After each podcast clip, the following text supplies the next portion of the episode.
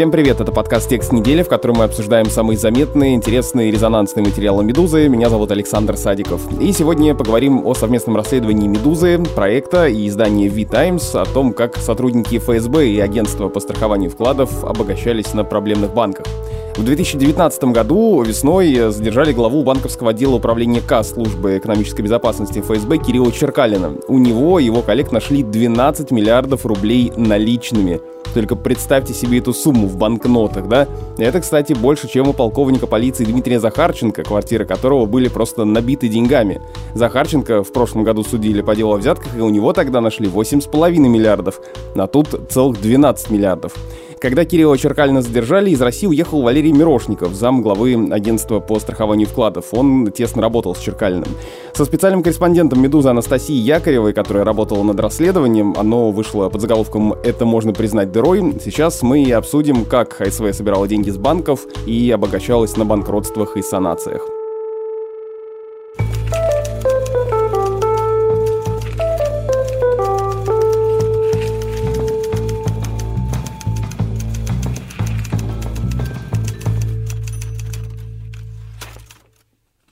Настя, привет. Привет. вообще, сколько вы работали над этим расследованием? Как долго продолжалось э, это все раскапывание? На самом деле, прям к работе мы приступили осенью, а ну, общались э, с разными людьми по этой теме мы с начала года. Вот, но поскольку есть определенные сложности в том, чтобы поговорить с теми, кто имел отношение к банковской системе, с уехавшими банкирами, с бывшими сотрудниками органов правоохранительных. Это все занимает какое-то время, вот, и поэтому подготовка растянулась на если округлить, то это около года заняло. А вы — это Борис Сафронов из «Витаймс» и Роман Баданин из проекта. Борис Сафронов к нам присоединился уже ближе к концу, потому что он а, за финансовую экспертизу отвечал, вот, то есть чтобы мы нигде не наврали с а, вот этой вот сложной банковской фактурой. А начинали мы с Романом Баданиным. Вдвоем общались с разными героями этого материала. А какова у вас была изначальная цель? Ну, то есть с чего вообще началось ваше расследование? Вы хотели понять, откуда взялись эти 12 миллиардов? То есть что стало поводом к тому, чтобы в итоге провести эту огромную работу? На самом деле поводом послужил э, арест э, Кирилла Черкалина и очередной вот этот вот рекорд найденных наличных. И, конечно, каждый раз э, возникает вопрос, а откуда такие деньги? То есть вот эти вот коробки, алюминиевые чемоданы с деньгами, ну, коллекция часов Rolex, а вот откуда все это? Но если ты помнишь, то и Захарченко, и Черкалин, они отвечали за экономическую безопасность, то есть призваны были вообще бороться с коррупцией, там вот Черкалин в банковском секторе, Захарченко там в каком-то более широком смысле.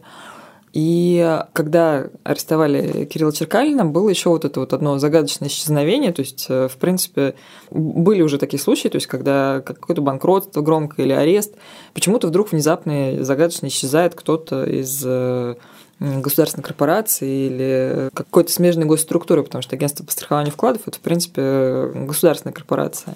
И никакого объяснения этому тоже не было. То есть много было очень загадок в этом деле. И, в принципе, ну, вот если ты помнишь, э, последние, наверное, лет семь, с тех пор, как э, Центральный банк возглавила Эльвира Набиулина, ну, можно было просто только следить за огромными цифрами в новостях, которые появлялись. То есть там триллион мы потратили на то, чтобы закрыть э, долги одного банка, триллион на то, чтобы там, привести в порядок другой банк, еще триллион на то, чтобы оздоровить третий. Ну да, так и, и... лицензии отзывались пачками. Я помню, сначала это были новости, там, одна в день, две в день, а потом все просто... А, ну, опять какие-то лицензии отобрали. Да, если ты помнишь еще, то есть, а, с одной стороны, есть отзыв лицензии, то есть, когда банку говорят, все, э, друг, ты больше банковским бизнесом просто не занимаешься, а есть еще банки, которые есть понимание, что если они обанкротятся, то будет э, социальный взрыв, да, то есть там может быть какие-то зарплатные проекты бюджетников в этом банке, очень много обычных людей он обслуживает. И тогда Центробанк говорит, окей, мы сейчас э, себя попробуем спасти. То есть, как это происходит? Банк по каким-то причинам пришел в плохое состояние, то есть мы перестали возвращать его кредиты, на нем висит очень много плохих залогов. Ну, в общем, понятно, что он зашел в тупик, и непонятно, как ему из этого выбираться. Тогда они э, зовут какого-то более удачливого банкира и говорят, вот пожалуйста, помоги, значит, вот банк, он плохой, э, мы дадим тебе денег под э, минимальный процент, там полпроцента, И этими деньгами, вот, пожалуйста, заработай на них что-то и закрой убытки того банка. Это вот называется, значит, таким страшным достаточно словом санация. На самом деле это довольно простая с виду схема, вот так вот, если разбираться, что она как бы схематически означает. А когда банк закрывается совсем, это банкротство? А, да, это отзыв лицензии, то есть Центробанк просто отбирает у него лицензию, и все вкладчики, у которых ну, застрахованы государством вклады, это 1,4 миллиона рублей, возвращают деньги. То есть, если условно банкир там все украл, то придет государство из фонда страхования вкладов, как раз через АСВ, оно будет возмещать эти депозиты.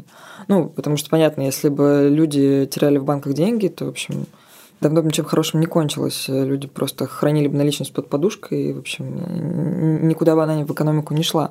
И санация, вот был придуман такой механизм. Если ты помнишь, в принципе, тогда были довольно высокие, в принципе, ставки да, в банковской системе. То есть можно было взять у ОСВ много денег под полпроцента и вложить их в какие-нибудь облигации федерального займа и заработать 7%, и этой разницей постепенно покрыть предыдущие убытки. В общем, ну, привлекательная достаточно была вещь для успешных банков. Это если просто контекст описывать. А если возвращаться к уголовному делу Кирилла Черкалина, то... Да, а вопрос-то откуда столько денег? Откуда столько денег? В этом пытался разобраться проект еще год назад. Они выпустили расследование, которое называлось «Как ФСБ крышует банки». Там а, описывалась довольно нехитрая схема, она достаточно давно известна. В принципе, вокруг ЦБ, если ты помнишь, всегда было много каких-то скандалов, было даже громкое убийство в середине 2000-х, когда был убит зампред э, ЦБ Козлов. Эти трения внутри ЦБ, они в основном были связаны с чем? То есть отзывать у какого-то банка лицензию или не отзывать. То есть они собирают банковский комитет и решают, вот сейчас мы отзовем лицензию или не отзовем. По как бы, странным стечениям обстоятельств в течение часа после того, как этот комитет э, принимал какое-то решение, это решение становилось известно банку. Ну, то есть там, очевидно, были какие-то люди, которые, не знаю, под столом писали смс типа, ребята, значит, завтра придет проверка СЦБ, у вас отзовут лицензию. И еще одна такая точка напряжения была как раз в том, чтобы включать какой-то банк в систему страхования вкладов или не включать. И Козлов как раз был очень принципиальный, то есть такие банки, у которых была плохая репутация, он говорил, нет, мы их не возьмем, как бы не настаивайте, в общем, даже не просите. Но банковский комитет, это там больше 10 человек, в основном как бы его голос был в меньшинстве. Вот, и было такое громкое убийство. После того, как его убили, ЦБ стал ну, менее радикальным в своих действиях. То есть даже те банки, которые занимались каким-то откровенным отмывом, обналом или чем-то таким, они вполне себе спокойно работали.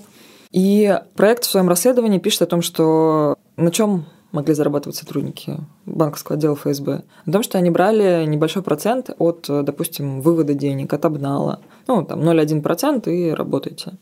Это одна часть. Но за тот год, пока шло расследование дела Черкалина, туда, в принципе, ну, как говорили нам источники, близкие к следствию, в Следственный комитет выстроилась просто очередь банкиров с котомками буквально, которые там шли рассказать, как их обобрал банковский отдел.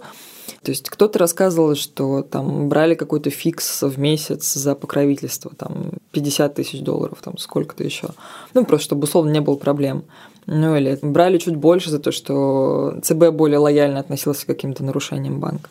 Ну, то есть, в принципе, вот банков много, сколько там, ну, около тысячи было на тот момент. Ну, представляешь себе, там с каждого банка по 50 тысяч долларов, с крупных побольше, в общем, это уже довольно прилично.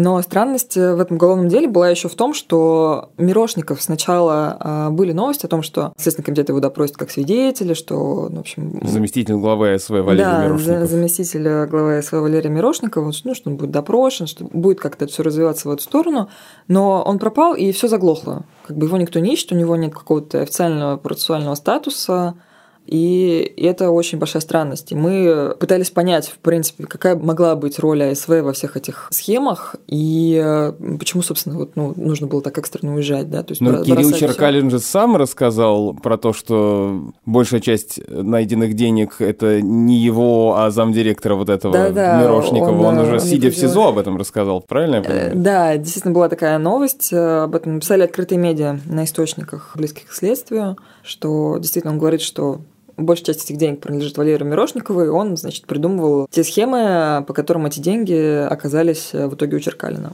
Но, опять же, значит, Мирошникова никто не ищет, ни федерального, ни международного розыска, ни статус свидетеля, ни статус подозреваемого, ни статус обвиняемого, вообще ничего. Хотя вот уже сейчас, ну, в ближайшие месяцы дело Черкалина должно пойти в суд. Ну, то есть, в принципе, как э, тоже говорят э, источники близкие к следствию, эта вся заваруха вокруг Черкали, она началась по другому совершенно поводу, и все, что вот всплыло по поводу банков, это некий такой боковик, и следствие просто уже не знает, как закрыть этот ящик Пандоры, потому что ну, как бы э, люди, которые рвутся дать показания на одного и на второго, их все больше и больше и больше, и даже вот ну, действующий банкир, с которым мы разговаривали, ну, казалось бы, которые, по идее, должны быть осторожные, они загадочно улыбаются и говорят, ну, значит, значит, было за что одного арестовывать, и было зачем второму уезжать. Ну, в общем, это ни для никого не было секретом. Когда мы начали разговаривать про Мирошникова с э, банкирами, с разными, тут же еще, понимаешь, сложилась какая ситуация. То есть из-за той зачистки, которую устроила Набиулина, очень много банкиров уехало, они под уголовными делами, к ним на сотни миллиардов предъявлены иски. И, конечно, они в силу этих всех обстоятельств не против рассказать, как все было устроено. Когда они рассказывают о Мирошникове, там есть две основных мысли, в которых все сходятся. Во-первых, что Мирошников был удивительно работоспособным человеком. То есть вот э, работяга, там, не покладая руку, он там все доклады всегда в правительстве, он читал без бумажки, он знал, что как устроено. Он, в общем, удивительно был э, такой человек с мозгами и с тягой работать. А второй тезис, в котором, конечно, все сходится, что Мирошников понимала, где в этой системе есть возможность э, для того, чтобы заработать, заработать приличные деньги. В частности, одна из таких схем – это вот как раз эти санации, про которые я рассказывала, когда выделяются деньги на то, чтобы закрыть проблемы какого-то банка. Они выделялись по таким достаточно закрытым процедурам, и на самом деле, как говорят уехавшие банкиры, процедура была простая. Как бы ты договариваешься с Валерием Александровичем, а даешь ему 3% или 5% и получаешь, значит, 50, 60, 70 миллиардов э, рублей вот сейчас прямо в свой банк. Многие, конечно, радовались такой возможности, потому что времена были непростые. Был, как ты помнишь, Крым и э, все с этим связанное. Но радовались они поначалу, потом-то, конечно, оказывалось, что тот банк, который они пытаются спасти, там, в общем, проблем гораздо больше, чем на эти 70 миллиардов, и поэтому вот были вот эти огромные крахи. Были огромные санации последних лет, когда государству пришлось спасать банк Открытия, Бинбанк, Промсвязьбанк. И мы так прикидывали, что эти 3-5% э, всего государство на спасение банков потратило, ну, там, допустим, полтора триллиона, если брать грубо. Ну, то есть э, примерно 45-70 миллиардов рублей, в общем, можно было каким-то образом положить себе в карман. При этом надо понимать, что эти деньги, вот, э, которые шли через АСВ, это в чистом виде такие вот финансовые потоки, они ничьи. Ну вот это на самом деле э, такое одно из главных удивлений моих, когда я читал материал, что э, вы пишете там, что Центробанк просто запускал печатный станок. Да, он напечатал там полтора, ну, в общей сложности на всю чистку там 7 триллионов рублей он потратил. Ну, то есть а Центробанк – это внебюджетная структура, то есть у него вот есть печатный станок. Если что, вот он его включает и, значит, заливает этими напечатанными деньгами все проблемы в банковском секторе секторе. При других обстоятельствах, как говорят экономисты, мы бы увидели последствия значит, этого масштабного воровства или недосмотра Центробанка, ну, в общем, того, что в экономику попало 7 триллионов напечатанных рублей, у нас бы выросла инфляция, все подорожало. Но мы этого не увидели. Это, видимо, связано с тем, что был Крым, были санкции, и, в общем, люди ну, старались как-то деньги сберегать, не тратить, и поэтому, в общем, не росли цены. Но действительно обстоятельства складывались так, что, ну вот, с одной стороны, есть э, ничейные деньги, с другой стороны, есть э, АСВ, у которого очень широкие полномочия, в смысле, там, решать, кому дать денег, сколько дать денег. Само АСВ эти деньги же и выдавало, само договаривалось с банкирами. Ну, то есть, такое было испытание на честность для тех людей, которые там работали. И четверо банкиров нам уверенно сказали, что это все работало именно так – двое назвали э, примерную сумму отката за эти деньги. И, в принципе, мы достоверно выяснили, что в деле Черкалина есть э, как минимум показания одного человека, который вот прямо в своих показаниях описывает как была устроена санация одного из банков. Это юрист э, Ваха Гишкаев, человек, который долго работал в Следственном комитете Северного Кавказа, а потом начал заниматься юридической помощью. И э, в его показаниях прямо говорится, что вот там он знает о том, что существовали договоренности с Мирошниковым о том, чтобы отдать ему там вот за один определенный банк, Мирошникову банковскому отделу, миллиард рублей. Но по этим показаниям э, нет никаких э, следственных действий, вот что удивительно. И, в общем, они, ну, такое ощущение, что просто отложены в сторону.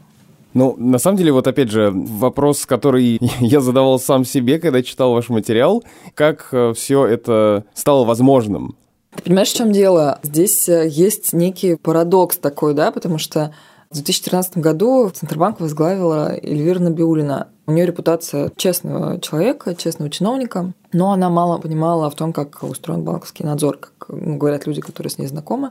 И когда она пришла в ЦБ, она была ну, довольно-таки растерянной, она пыталась понять, как ей работать и, в принципе, с кем ей работать. То есть, как вспоминают люди, которые с ней соприкасались в тот период времени, она у всех, значит, выспрашивала, а кто в ЦБ берет взятки. Вот скажи мне, кто берет, вот, чтобы я знала. Она, конечно, сделала очень много таких вещей, на которые никто до нее не решался. То есть был такой, может быть, ты помнишь, мастер-банк в тот период. Были проверки МВД, были всякие предписания, что пора отзывать лицензию. Но этот банк никто не трогал, но он просто настолько явно занимался различными схематозами, то есть обналом а, и тому подобными вещами. И все это на глазах у изумленной публики. Это все казалось просто вот, ну, совершенно каким-то сюрреализмом. Она пришла и первым делом отзвала у него лицензию, то есть пришли люди, значит, э, с автоматами в бронежилетах, заблокировали офис этого банка, и все это было очень громко. Но лицензию она отозвала.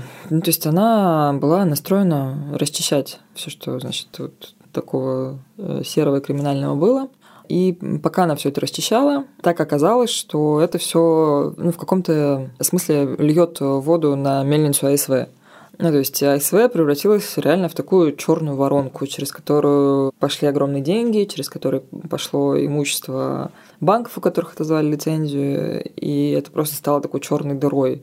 Но при этом же сейчас, насколько я понимаю, эта лавочка закрылась. Но если не, не, не закрылась, можно, наверное, по-другому сказать, что потоки перераспределились, потому что ведь ЦБ создал еще одну структуру, да, ты знаешь, э, эта структура, наверное, должна быть предметом нового исследования, потому что они за три года через эту структуру потратили в два, кажется, раза больше денег, чем за предыдущие годы через АСВ. У АСВ начали постепенно забирать полномочия. Тут, возможно, сыграла роль э, и дело Черкалина, и то, что накопилось вообще очень много вопросов к ним.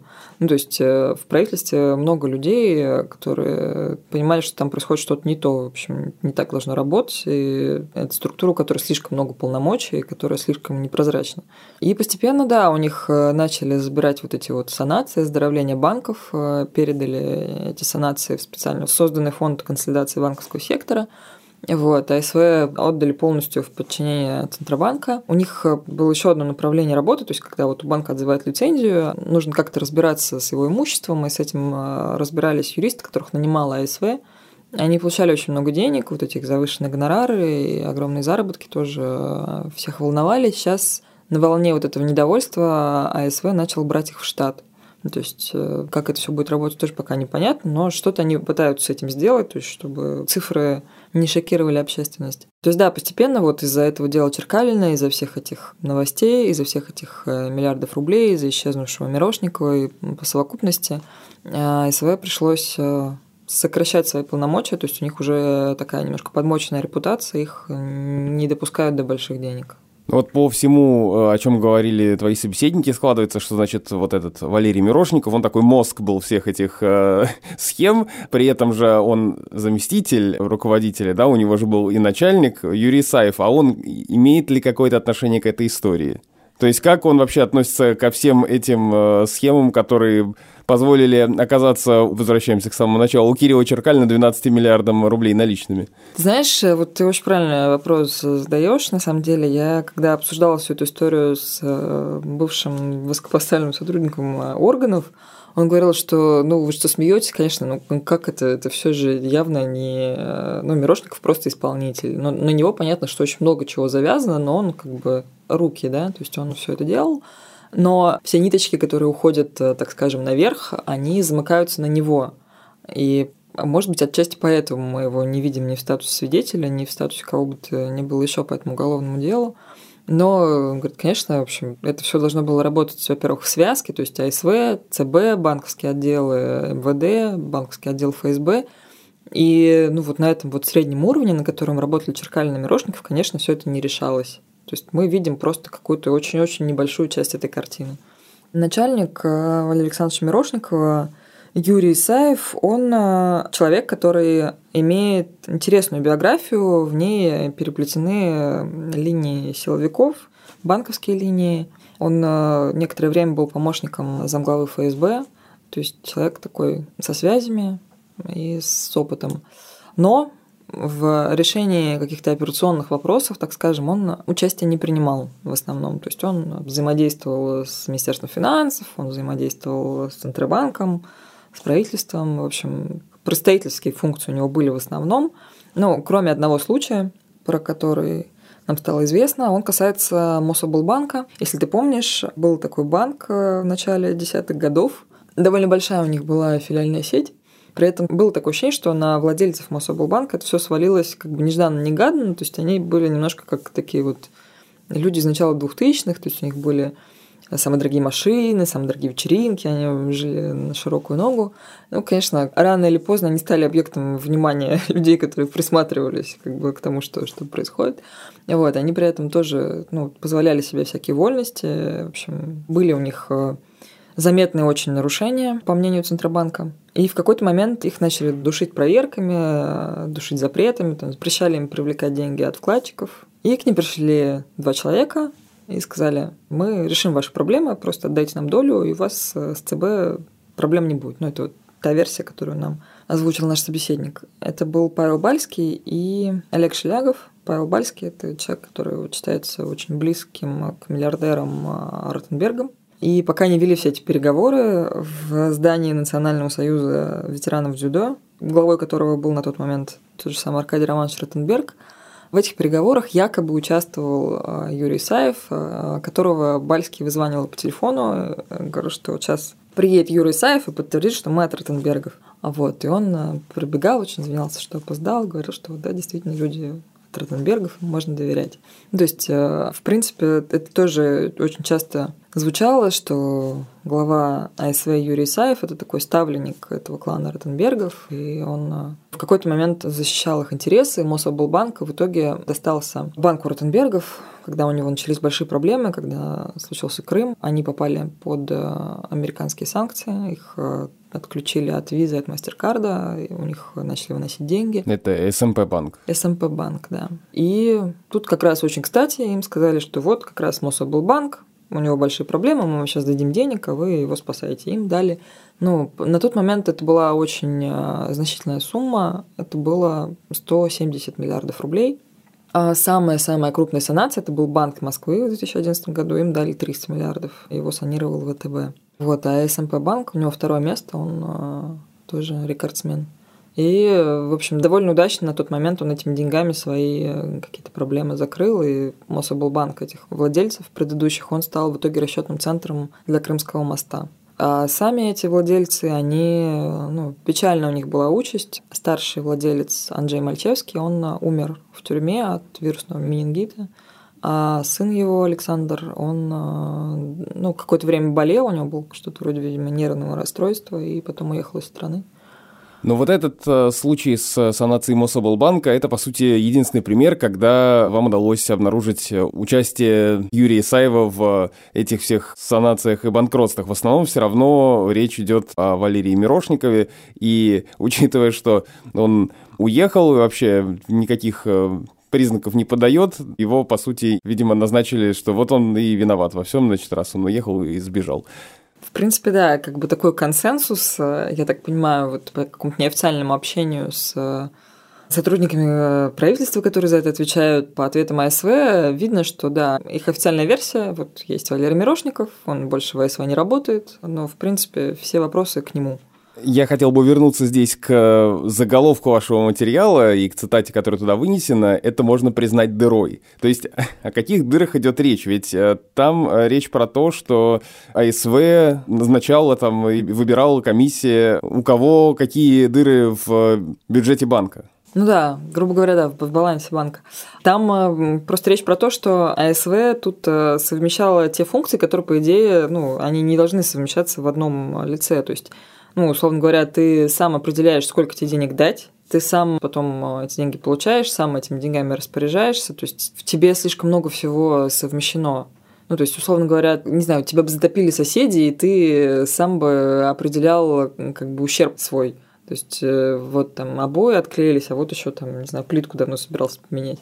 И в АСВ как раз это вот комичное совпадение, оно и было. То есть, э, по идее, там, ну, формально была некая комиссия, но на деле, как нам рассказывали банкиры, все считало АСВ. То есть они, в принципе, все, что можно было признать дырой, они все в эту дыру и записывали. То есть у тебя, например, есть банк, да, у него есть э, ну, какие-то активы, да, там, может быть, у него там торговый центр в залоге или еще что-то. Ну, то есть, если есть какие-то малейшие основания записать этот торговый центр в убыток, он будет туда записан.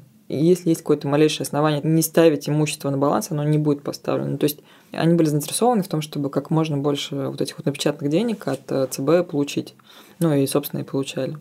Значит ли то, что э, Мирошников уехал, Черкалина задержали, э, и что сейчас Центробанк сам санирует крупные банки, значит ли это, что вот эта история, которая посвящена вашему расследованию, про то, как АСВ обогащалась на банкротствах и санациях, что это все, в общем-то, закончилось? Знаешь, вот у меня в принципе такое ощущение, что мы затронули какой-то, ну вот, может быть, верхний пласт, то есть там внутри настолько много всего, что, мне кажется, с этим еще и разбираться и разбираться. Ну, вот условно, знаешь, есть э, какие-то крупные отзывы лицензии. Может быть, ты помнишь, был такой банк Интеркоммерц, Росинтербанк. То есть это вот банки, на которые фонд страхования вкладчиков потратил там до 100 миллиардов рублей, чтобы компенсировать какие-то выведенные или украденные активы. Но при этом э, за это же никто не отвечает. То есть там АСВ, оно, по идее, же должно судиться, возвращать эти все деньги. Но вот оно подало, например, в случае с интеркоммерцией, мы как-то это пытались его разглядывать более пристально. У тебя из банка пропало 60 миллиардов рублей, а ты подаешь иск к трем, допустим, более-менее линейным сотрудникам которые живут в России, которые никуда не уехали, у которых э, нет совершенно имущества на такие суммы. Вот. А есть же акционеры, те, кто этим банком владел, и они, как правило, вот тоже ну, немного в стороне от этого всего. То есть то, как АСВ, в принципе, разбирается со всеми этими историями, мне кажется, это тоже должно быть ну, предметом а, отдельного внимания. Но по какой-то причине, может быть, это слишком а, трудоемко или, может быть, это слишком пока неоднозначно. Нет какого-то должного внимания ко всем этим вещам. Но и нет каких-то оснований думать, что вот в рамках этого уголовного дела Черкалина все линии, которые в этом деле сошлись, они все получат развитие. Ну вот именно сейчас, может быть, потом когда-то. Ну вот как сейчас это все будет развиваться, это большой вопрос. А что тебя саму впечатлило в этом расследовании? Ну, то есть, было ли что-то такое, вот неожиданные факты открылись? Или наоборот, просто подтвердились какие-то твои опасения и ожидания? Знаешь, там есть два момента для меня, они скорее в таком человеческом смысле. Вот э, Пока разговаривали с разными людьми, во-первых, э, мне довольно быстро стало понятно, что это история, где нет честных людей. То есть э, ко всем есть вопросы. И к тем, кто занимался регулированием, и к банкирам, и к ЦБ, и к СВ, и к ФСБ. Ну, то есть история, где, вот, э, как сказать, Ненадежный рассказчик, да, то есть для того, чтобы как-то опираться уверенно на чьи-то слова, ну, такого там не было, то есть э, сложно очень найти надежного рассказчика. А вторая история, она просто человеческая, она про вкладчика Интеркоммерцбанка, которого зовут Дмитрий Протасев, который работает судовым механиком в Санкт-Петербурге, ходит на супертанкерах и ну, копил на дом, на пенсию. Довольно большая была зарплата, механики прилично получают – и накопил за больше 20 лет работы, ну, что-то около 20 миллионов рублей. И вот у Интеркоммерции отозвали лицензию, и весь его вклад сгорел. Он получил там что-то около 3 миллионов компенсаций. И вся его, в общем, трудовая жизнь, как он говорит, я работал просто за харчи. Вот так вот вышло. Я... Ну и пытается безуспешно что-то отсудить. Я вот иногда думаю про него, думаю, как же все-таки это, наверное, во-первых, это потрясение, во-вторых, ну, что испытываешь ты в этот момент, когда все твои заработки, они просто из-за такого вот э, одного или там нескольких нечестных банкиров, они просто превращаются в ничто. При том, что ты выбирал этот банк, ну, основываясь на каких-то там представлениях о хороших банках, и проверял там что-то, смотрел, и вроде казалось все это надежно. И мне кажется, что вот это, по сути, единственная такая вот личная человеческая история, которая есть в вашем материале. Ну, то есть вы говорите о том, как устроены эти схемы и так далее, и, конечно, это все очень интересно и понятно, но периодически ты начинаешь задаваться вопрос, хорошо, но какое это отношение имеет ко мне, да? И вот есть эта история, которая показывает, что вот как это отражается на нас, на обычных людях. Да, то есть э, ты начинаешь думать, а как же вот, ну, ты зарабатываешь какие-то деньги, ты работаешь, ты думаешь, куда их вложить, и, ну, как банковская система, она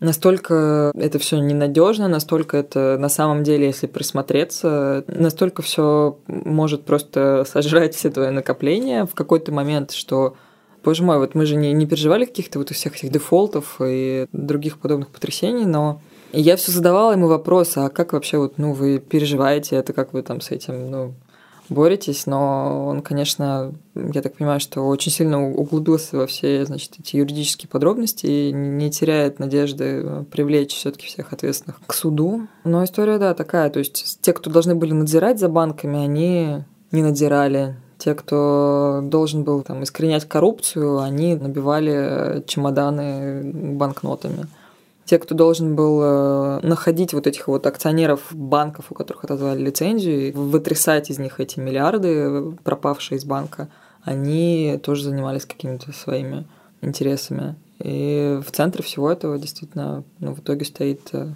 вкладчик, который умудрился заработать э, что-то за свою жизнь тяжелым трудом и лишился этого.